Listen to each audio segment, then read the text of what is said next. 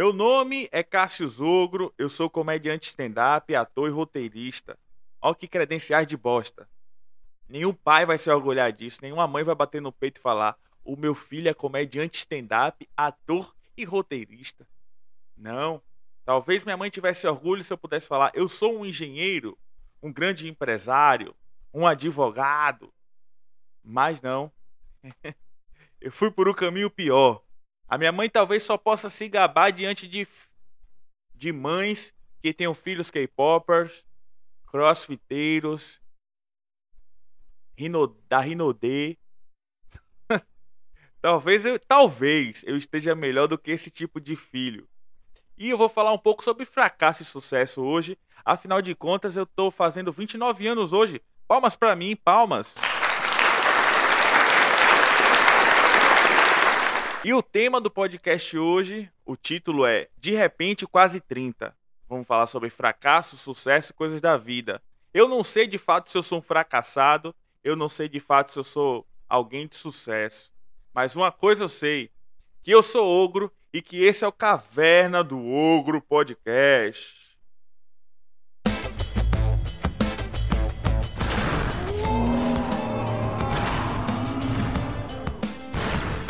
Caverna do Ogro Podcast. Pois é, meus amigos, eu estou prestes a completar 30 anos. 30 anos e, claro, é ano que vem ainda, e 29 anos eu vou fazer, faço hoje, como eu falei, mas uma coisa está passando pela minha mente, cara, que é a seguinte: o futuro chegou. O futuro chegou, o futuro que eu imaginava chegou, o futuro que a gente pensa quando criança, sabe?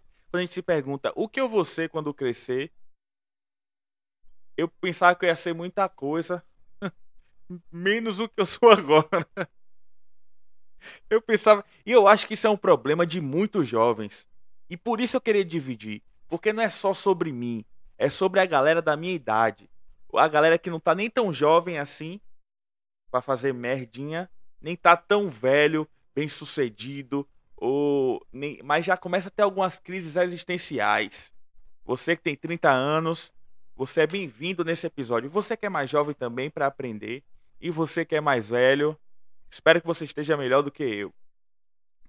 Pois é, eu tava pensando assim, o que eu vou ser quando crescer, né? O que eu vou ser quando crescer? Eu imaginava já que hoje aos 30 eu teria uma família assim já feita. Eu imaginava que eu teria posses, eu imaginava que eu teria um carro. Eu imaginava muita coisa que eu não tenho hoje em dia. Eu imaginava que eu teria o pênis de 17 centímetros. Eu achava que ia crescer assim, sei lá, uns 15 centímetros. Mas cresceu muito menos. Mas ainda não acabou não, porque eu tô olhando um anúncio de aumento peniano aqui na internet. Mas a, a... eu tô até conformado com o tamanho do meu, do meu peru, mas não é sobre isso que eu queria falar eu queria falar sobre ver a vida de outra forma quando você faz 30 anos, cara. Quando você faz 30 anos, é, você começa a, a questionar os seus objetivos pessoais, profissionais, espirituais, sabe? É, é tudo tão diferente porque você começa a pensar mais no amanhã, como você não pensava quando você era jovem. Você começa a ter mais autocrítica embora até cada vez mais tarde, né? É muito normal a gente se comparar com as gerações passadas. Eu tava me comparando com meu pai. O meu pai, aos 17 anos, ele já trabalhava em um banco. Cara, 17 anos. Meu pai já. Eu, eu aos 28, tô terminando a faculdade. Tá, tô terminando a faculdade, né? Fazendo 29. Ainda não peguei o diploma, mas paguei todas as matérias e o TCC. Mas qual é o meu grande feito? Pouquíssimos. E é por isso que eu digo que talvez eu sou um fracassado. Talvez eu acho bem provável que eu sou um fracassado. Só que há dois tipos de fracassados: o fracassado do bem, que nem eu, e o fracassado que tem espírito de vencedor, que está pronto para sair da lama, e talvez nunca saia, mas está pronto. E o fracassado ressentido, que é o fracassado que, ai, você postou essa foto e ela me oprime. Ai, você contou essa piada e essa piada me oprime. Ai, é, cale sua boca. Ai, você não pode ter discurso ofensivo. Ai, o fracassado que quer editar a vida dos outros e quer usar o seu ressentimento, que fala em apropriação cultural, que fala em é, gordofobia, que fala em, ah, em um mundo onde ele dita a regra, onde ele sofre o tempo todo. E é aí, meus amigos, eu não sou esse tipo de fracassado, não, e vou logo fazer essa diferenciação. Aí você quer dizer com isso, ah, Cássio, pessoas que, que são gordas estão acima do peso são fracassadas? Não. Não por isso. Não por isso. Mas eu quero. Eu, por que eu tô falando isso? Porque eu vi uma reportagem há, há uns anos atrás que marcou muito a minha vida. Eu jamais vou esquecer. Que ela é um dos maiores exemplos de estupidez do ser humano. Em 2017, a, a Rafa Brits, ela é uma apresentadora, influenciadora digital. Ela postou uma foto, não muito tempo após ter parido, ter dado à luz, com a, postou uma foto com a, um cropped, né? Que as mulheres chamam, um topzinho, sei lá que desgrama é aquela. E, e a barriga dela estava chapada, traçadíssima. E o, o que gerou revolta nas mulheres. Porque aquilo era um padrão inalcançável que ela postou a foto. Aquilo era opressor. Só porque a mulher estava em forma, vulgo gostosa. A mulher estava gostosa depois de parir. E a gente sabe que a natureza não funciona assim. Entendeu? A natureza vai transformando a mulher cada vez mais em mãe, menos em mulher. o peito vai pro chão, a barriga cresce, aparece estria. Mas Rafa Brits não, Rafa Brits estava perfeito. E depois da pressão, essa mulher me pediu desculpas, pediu desculpas. Ai, é, foi mal, é, desculpa por impor esse padrão. É uma foto que causa comparação, que causa sentimento. Olhe bem, deixa eu avisar uma coisa para vocês. Eu vou fazer uma piada de gorda daqui a pouco aqui, de gorda. Você. A, as pessoas politicamente corretas vão dizer que eu sou uma pessoa vazia por fazer piada de gordo. Mas será que eu sou vazio ou uma pessoa que reclama ao ver a foto de outra pessoa bem fisicamente, achar que aquilo causa tristeza, comparação? Esse tipo de pessoa é vazia.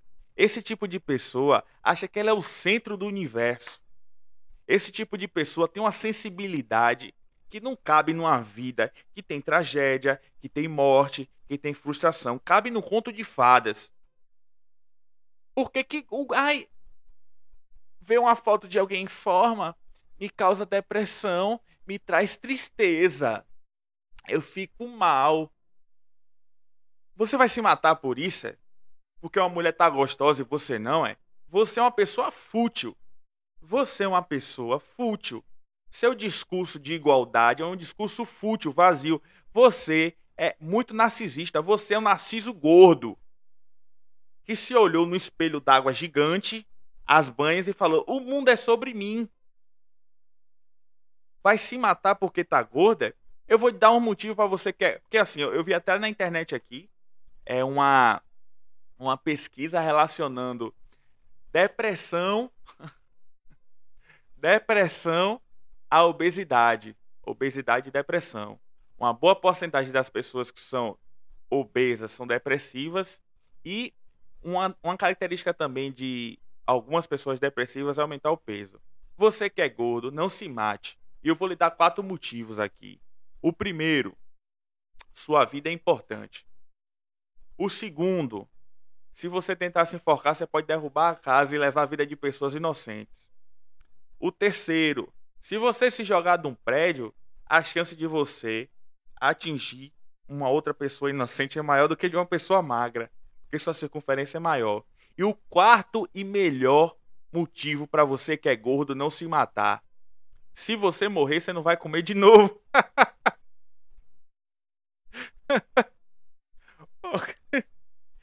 Eu sou vazio por causa dessa piada? Não. Vazio é uma pessoa que tem esse tipo de comportamento. E não cabe apenas os, uh, os. Eu usei esse caso dos gordos, mas essas pessoas politicamente corretas, essas pessoas autoritárias, essas pessoas que usam ressentimento para tentar ditar o mundo, que usam a fraqueza de virtude, essas são fracassadas do mal, vamos chamar assim, né? Quando eu digo que eu sou fracassado do bem, é porque eu não alcancei os objetivos que eu falei no começo desse episódio ainda, sabe? Eu não, não tenho o retorno financeiro que eu quero, eu tenho alguns sonhos que eu não realizei, mas há muita coisa boa, meus amigos. E aqui eu quero dizer uma coisa para você que está se sentindo mal. a vida não é apenas uma variável, não. A vida não é uma equação de primeiro grau, não. Entendeu? A vida não é uma equação de ah, ou é a fama, ou é o dinheiro, ou é a beleza, ou é a juventude, ou é se você tem filho ou se não é. A vida é um conjunto de N fatores que vai pesar para cada um. Hoje, aos 30 anos, apesar dos meus fracassos ainda, que eu não alcancei é, meus objetivos financeiros, meus objetivos de carreira como comediante, ainda não alcancei, mas eu vou alcançar com fé em Deus. A vida, eu tentei dividir a vida aos meus 30 anos em três sentidos: o espiritual, o emocional e o, intele e o intelectual. Perdão, quatro, e o financeiro. O financeiro eu sou um merda. Mas no alto dos meus 29 anos, eu posso dizer que do ponto de vista espiritual, não sou dos caras mais mais exemplares, mas em compensação, eu sou feliz com as crenças que eu tenho. Para quem não sabe, apesar das minhas piadas de humor negro, negro, negro de eu ser escroto, eu sou cristão. Sou cristão.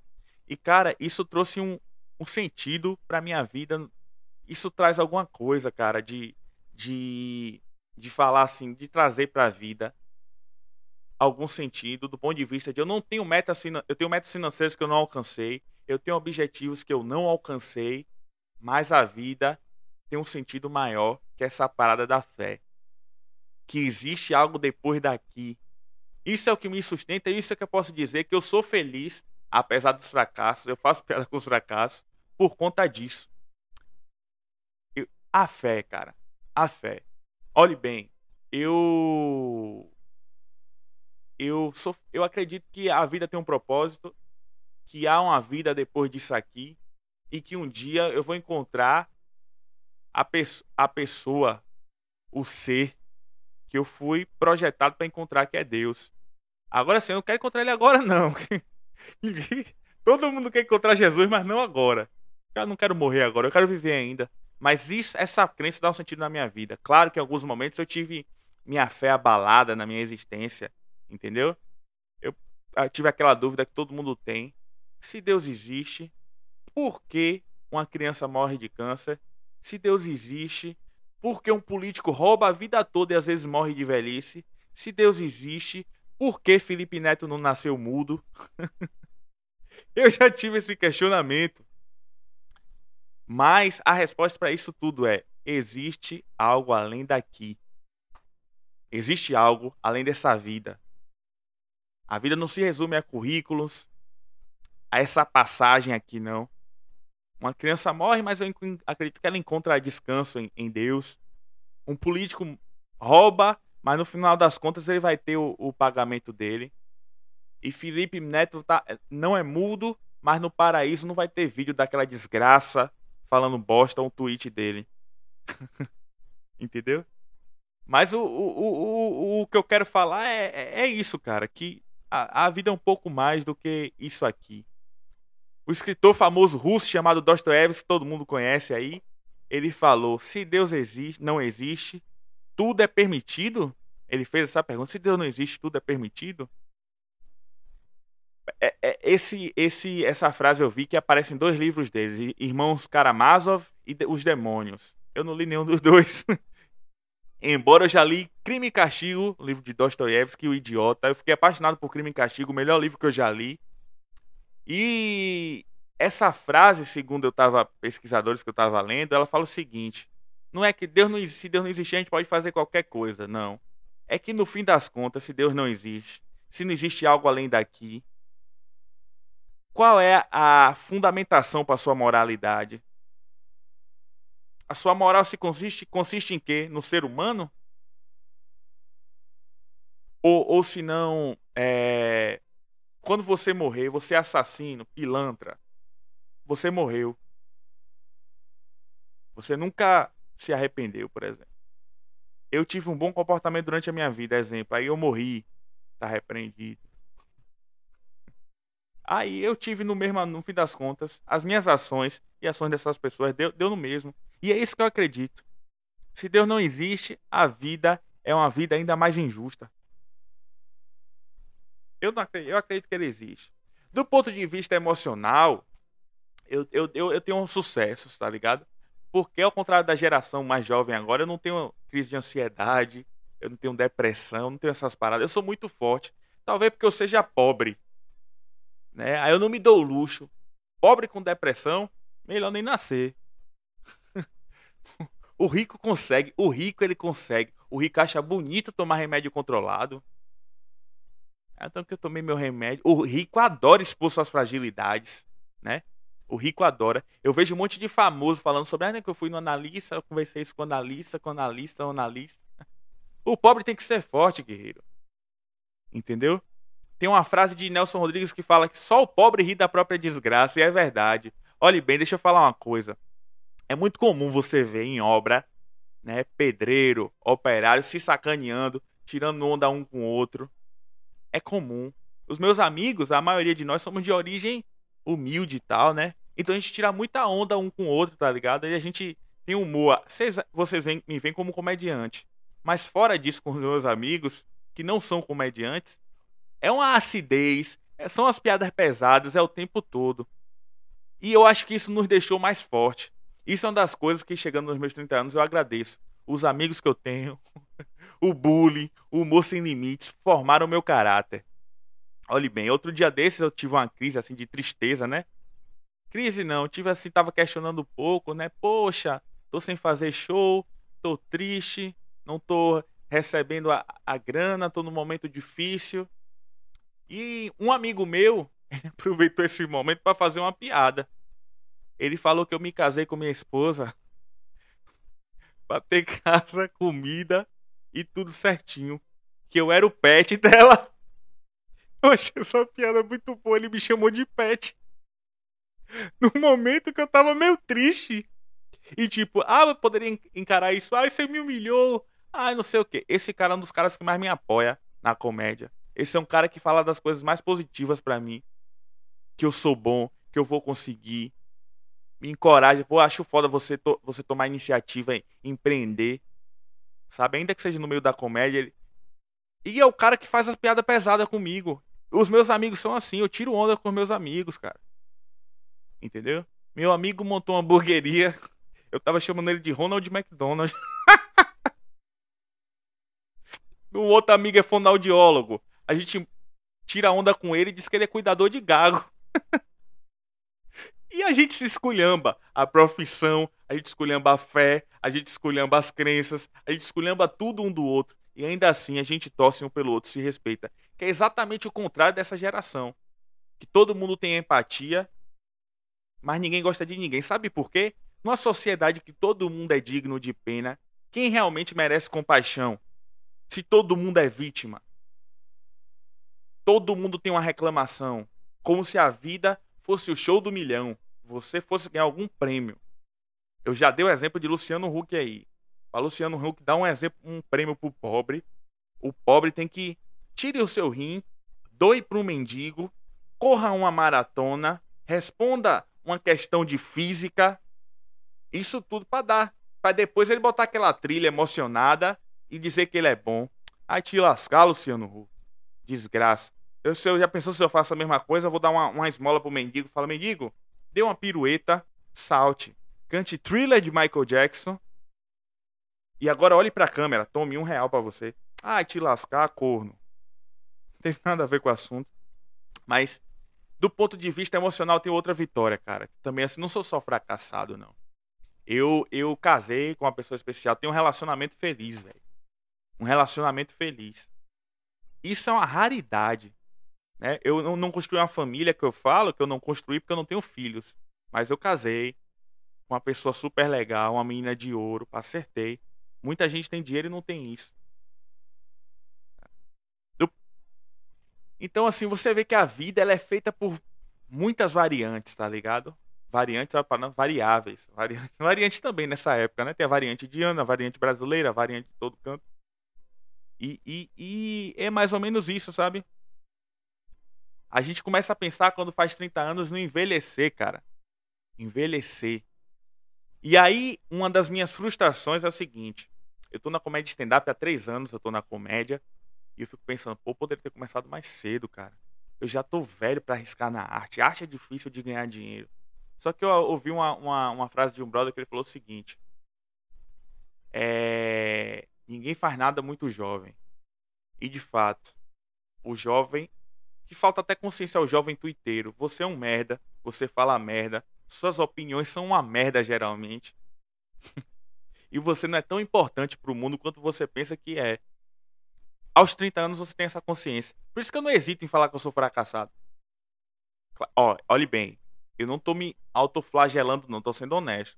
Que eu também falo das minhas qualidades. Inclusive, na comédia eu sou genial. Sou muito bom na comédia. E é por isso que eu compro briga. É por isso que eu faço piada de tudo. Porque minhas piadas são boas, piadas pesadas. Por exemplo, uma piada que eu gosto muito. Falando que eu conheci um senhor judeu que sobreviveu aos campos de concentração a gente foi até um restaurante. Ele pediu água com gás, deu um gole e falou: Hum, gostinho de infância. Essa piada é muito genial. Então, assim, eu falo das minhas qualidades, como eu falei dessa piada, como eu falei que eu sou bom comediante, como eu boto pra arrombar no stand-up, mas eu também falo dos meus fracassos. Tá ligado?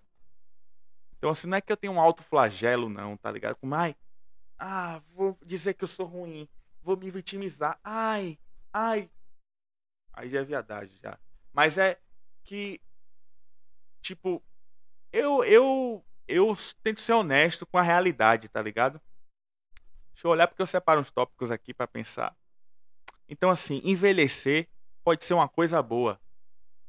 Geralmente a nossa sociedade está associando sucesso à juventude, o que na verdade não é tão verdade assim.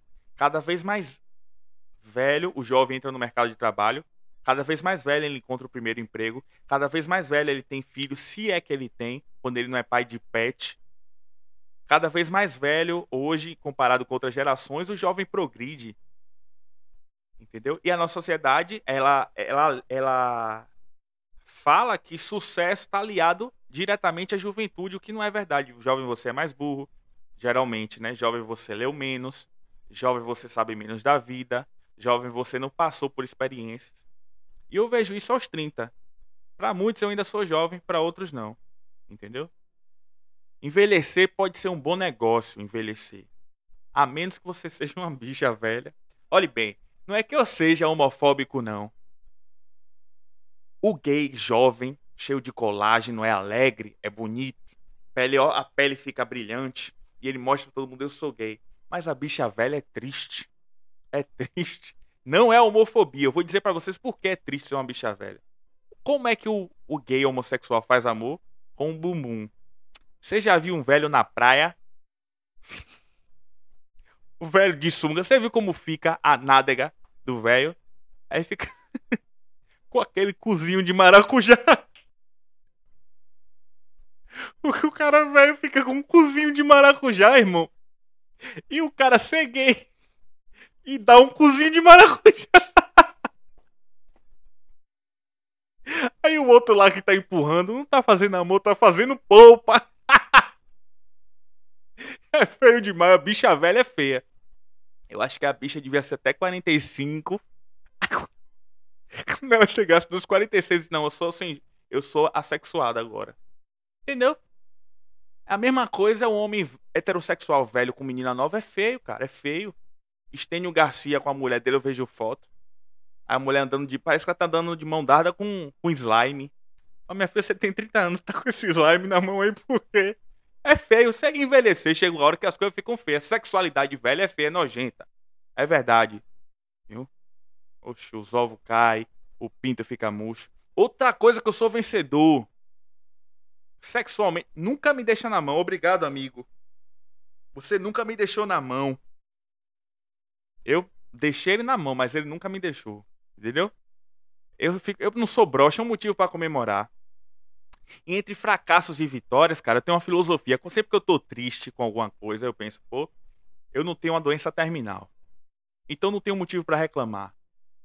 Entendeu? Um dia eu tava triste aí com mais uma vez com esse negócio de show, lado financeiro, eu tava preocupado e tal. Foi no dia que aconteceu aquele massacre, foi em Santa Catarina, do cara que matou as criancinhas a facão. Eu olhei assim, eu falei, cara, eu realmente tenho motivo para me queixar. Quem tem motivo para se queixar é um pai que perdeu um filho dessa forma. Eu? Eu vou me queixar?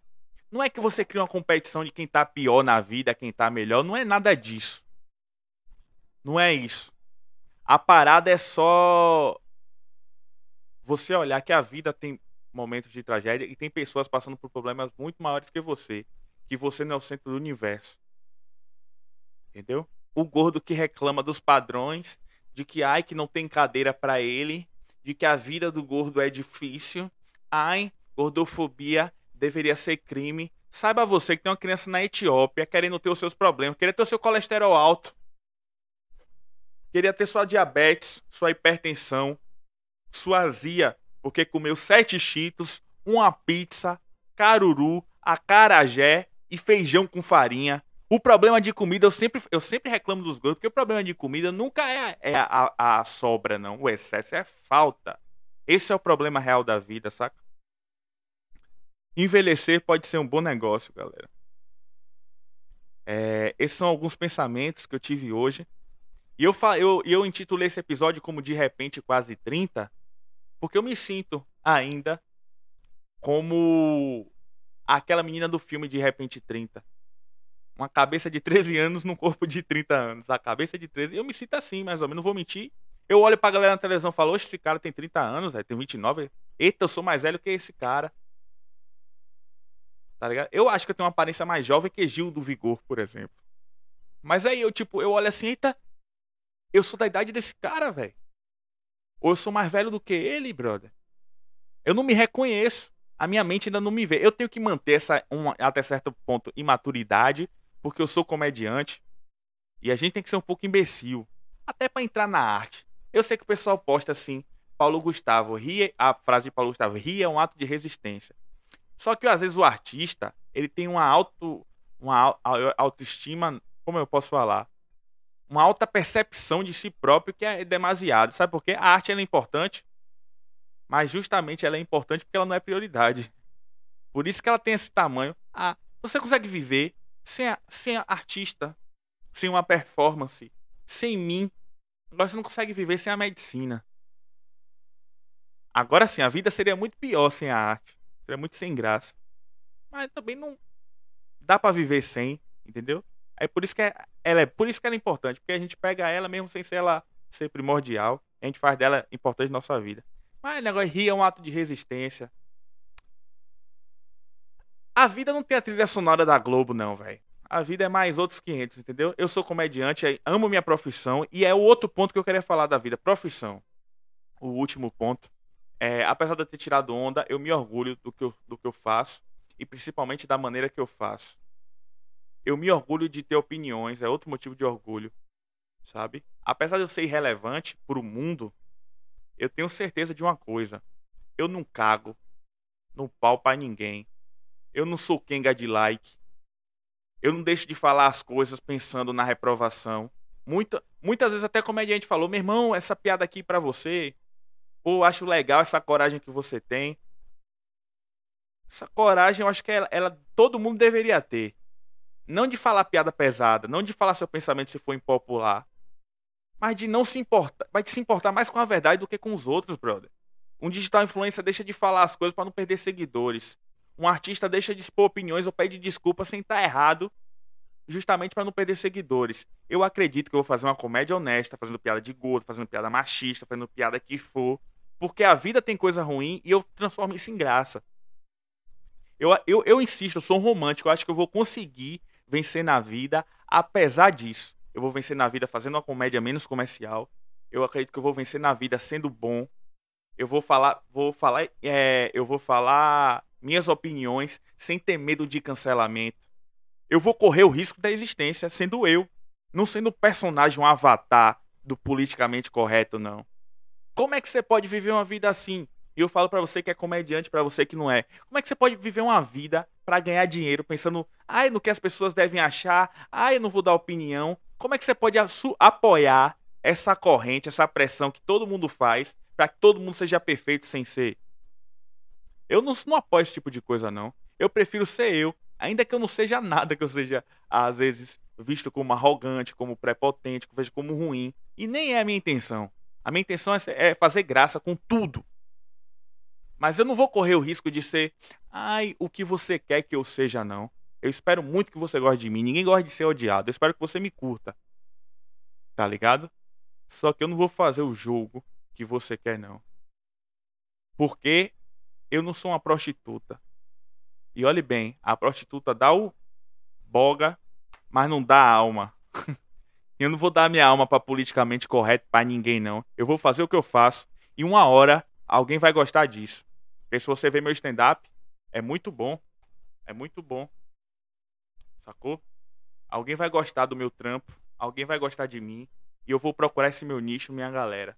E eu tenho muito orgulho de não ser um avatar de ninguém. Enfim, esse episódio ficou muito longo o maior de todos. Prometo que os outros vão ser mais curtos.